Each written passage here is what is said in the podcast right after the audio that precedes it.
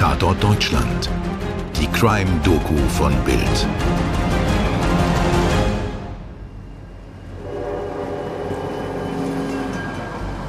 The Great Train Robbery. Der große Postzugraub macht 1963 weltweit Schlagzeilen.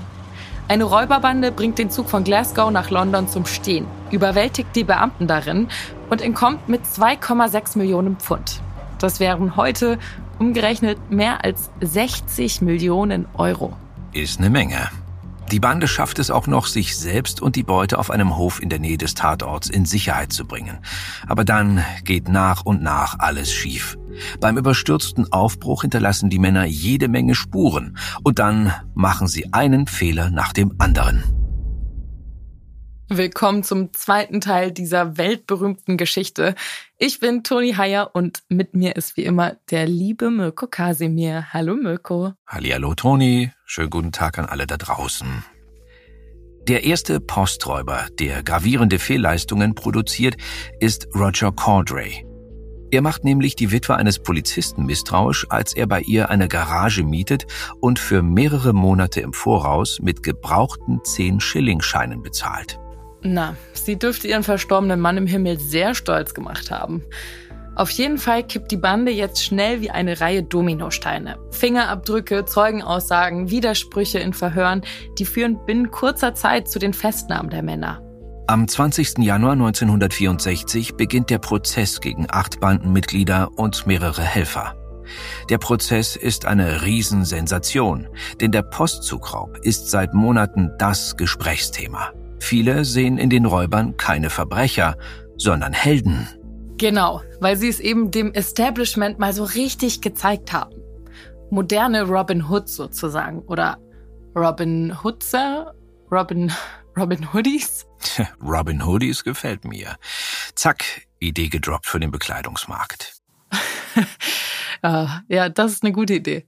Aber ist ja auch egal. Und der Vergleich mit den legendären Straßenräubern, der hinkt sowieso ein bisschen, weil die Zugräuber überhaupt nicht daran gedacht haben, die Beute an die Armen zu verteilen. Sie sind beliebt, sie sind berühmt und sie werden bewundert. Und das bis heute. Tja, und genau das wurmt die Richter und die Staatsanwaltschaft natürlich mächtig. Sie statuiert ein Exempel und verknackt die Täter zu den höchstmöglichen Strafen und auch einige Helfer, die eigentlich nur kleine Delikte begangen haben, größtenteils ohne zu wissen, an was sie da eigentlich beteiligt sind. Für sieben der gefassten Räuber lautet das Urteil 30 Jahre. Einer kann dank seines Anwalts den Fängen der Justiz entkommen, denn genau genommen waren all die Fingerabdrücke im Versteck kein Beweis für eine Beteiligung an der Tat, sondern nur dafür, dass die Angeklagten sich zu irgendeinem Zeitpunkt eben dort aufgehalten und Monopoly gespielt hatten. Zwei Angeklagte müssen später vom Vorwurf des Raubes freigesprochen werden. Bei einem von ihnen, William Bowl, musste man später sogar einen Justizirrtum zugeben und eine Entschuldigung aussprechen. Die kam aber leider zu spät, denn William starb 1970 im Gefängnis an Krebs. Allerdings kann nur ein geringer Teil der Beute sichergestellt werden.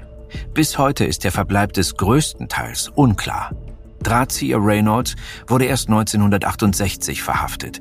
Da waren zwei der Verurteilten schon wieder auf freiem Fuß. Ja, so kann man es ausdrücken. Schon 1964 floh Charlie Wilson aus dem Gefängnis.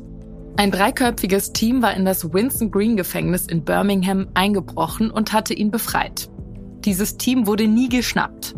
Wilson selbst ging Scotland Yard 1968 kurz nach Reynolds in die Fänge. Und dann, im Juli 1965, gelang dem legendärsten der legendären Bande die Flucht. Ronnie Biggs.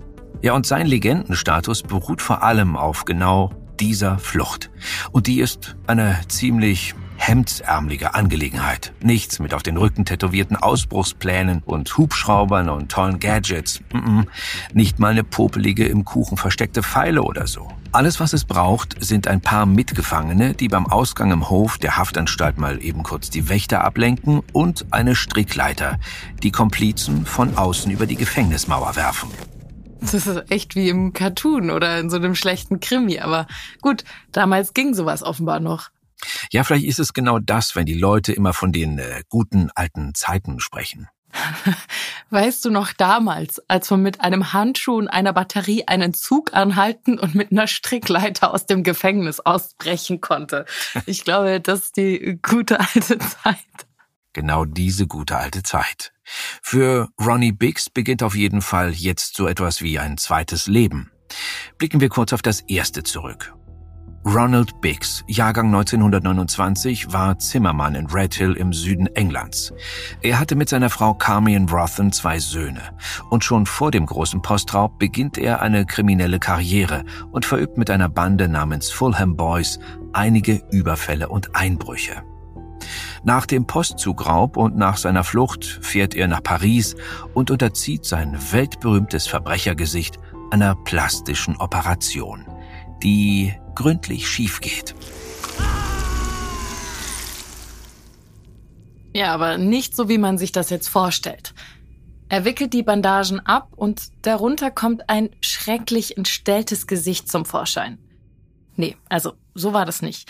Mit schiefgehen ist gemeint, dass er danach noch ziemlich genauso aussieht wie vorher. Oh mein Gott, einmal mit Profis arbeiten. Seine weitere Flucht führt Biggs unter anderem nach Australien und schließlich 1970 nach Brasilien. Diese Etappe markiert endgültig den Bruch mit seinem früheren Leben. Denn Frau und Söhne lässt Biggs zurück. Brasilien hat er unter anderem deshalb ausgesucht, weil es keinen Auslieferungsvertrag mit Großbritannien hat. Gut für ihn, denn 1974 wird er gefunden von Colin McKenzie, einem Reporter des Daily Express. Und kurz darauf steht natürlich auch Scotland Yard auf der Matte. Der Beamte, der die Geschichte mit Biggs klarmachen soll, heißt Jack Slipper. Er reist nach Rio und überrascht Biggs im Hotel mit den Worten Hey Ronnie, lange nicht gesehen. Aber eine Verhaftung bleibt Slipper verwehrt. Und zwar aus zwei Gründen. England und Brasilien können sich nicht auf den gegenseitigen Austausch von Kriminellen einigen, obwohl sowas auch ohne ein grundsätzliches Abkommen ginge. Und zweitens wird Bix gerade Vater. Er ist mit der Stripperin Raimunda de Castro zusammen und die erwartet ein Kind von ihm. Und das brasilianische Recht verbietet ausdrücklich die Auslieferung eines Elternteils eines brasilianischen Kindes. Juristisch hat Bix also Glück. Aber ansonsten läuft sein Leben anders, als man es nach einem Raub mit Millionenbeute erwarten würde. Es ist nicht ganz klar, ob er seinen Anteil schnell aufgebraucht hat oder nicht auf der Flucht mitnehmen konnte. Er muss jedenfalls einiges für seinen Lebensunterhalt tun. Und nachdem er nun einmal enttarnt ist, lebt er vor allem von seinem Ruhm. Touristen lassen sich mit ihm fotografieren, er gibt Autogramme und macht Musik. Normalerweise Jazz, doch berühmt werden seine Ausflüge ins Punk-Genre. 1978 nimmt er zwei Songs mit den Sex Pistols auf, von denen einer, No One is Innocent, niemand ist unschuldig, es bis auf Platz 7 in den UK-Charts schafft.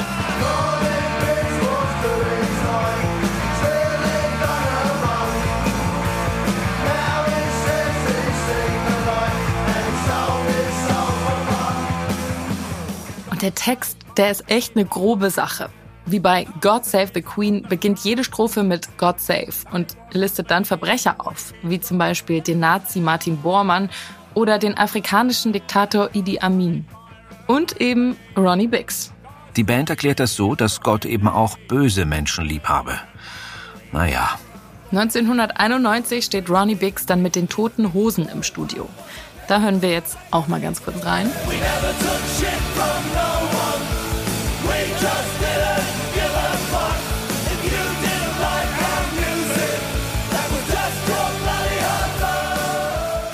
In diesem Text geht es letztendlich um eine Würdigung des Punkrock selbst, mit Zeilen wie Punk war ein Saufgelage, Punk war eine Schlägerei, Punk war in der Nase bohren und das Mittagessen in den Müll werfen. Ja, bleibt die Frage, worin Ronnie Biggs schlechter war. Im Lokführen oder beim Singen? 1997 schließen Großbritannien und Brasilien schließlich doch noch ein Auslieferungsabkommen ab. Biggs erklärt sich freiwillig bereit, in seine Heimat zurückzukehren und seine Strafe abzusitzen. 2001, 36 Jahre nach seinem Ausbruch, fliegt er mit einem von der Zeitung The Sun bezahlten Privatjet nach Hause und wird bei der Ankunft festgenommen. Zu diesem Zeitpunkt ist Biggs 72 Jahre alt und schwer krank. Es ist abzusehen, dass er wohl kaum die 28 Jahre Reststrafe absitzen wird. 2009 wird Biggs aus humanitären Gründen entlassen. 2013 stirbt er in einem Pflegeheim. Weltruhm erlangte aber auch ein weiterer Mittäter des großen Postraubs. Ronald Christopher Edwards, Spitzname Buster. Edwards war zwei Jahre jünger als Biggs, war Boxer und Nachtclubbesitzer. Ihm erging es nach dem Raub anders als Biggs. Aber letztlich nicht viel besser. Edwards konnte mit seiner Frau June und Tochter Nicolette nach Mexiko fliehen und dort in Acapulco in Saus und Braus leben. Er traf dort auch seine Komplizen Reynolds und Wilson.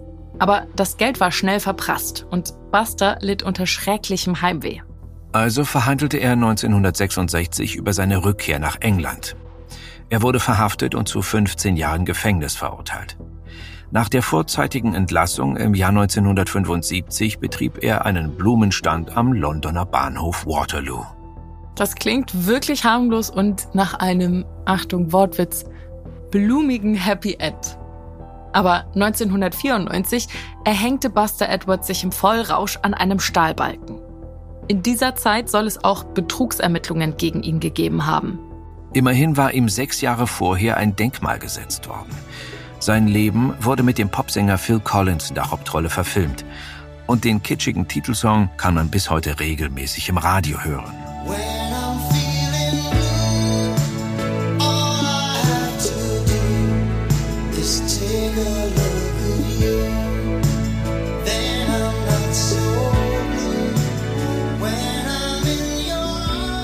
Tja, als Legenden werden sie weiterleben. Ronnie Biggs und Buster Edwards. Und der große Zugraub wird noch unzählige Filme, Serien und Songs inspirieren.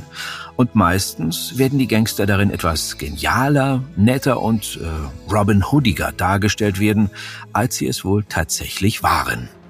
Und das war's für heute. Danke fürs Zuhören. Wenn euch diese Folge gefallen hat, dann bewertet uns doch zum Beispiel gerne bei Spotify oder Apple Podcasts oder wo immer ihr uns hört und denkt dran, die Glocke zu aktivieren. Das supportet uns und wir freuen uns riesig darüber. Und damit bis zum nächsten Mal. Euer Mirko und eure Toni. Dir hat diese Folge von Tatort Deutschland gefallen? Du bekommst von True Crime einfach nicht genug. Dann hör jetzt in unsere weiteren Folgen rein. Hier warten mehr als 200 spannende Fälle auf dich, wie das Verschwinden von Rebecca Reusch, der Prozess gegen O.J. Simpson oder die Entführung von Ursula Herrmann. Wir hören uns bei Tatort Deutschland.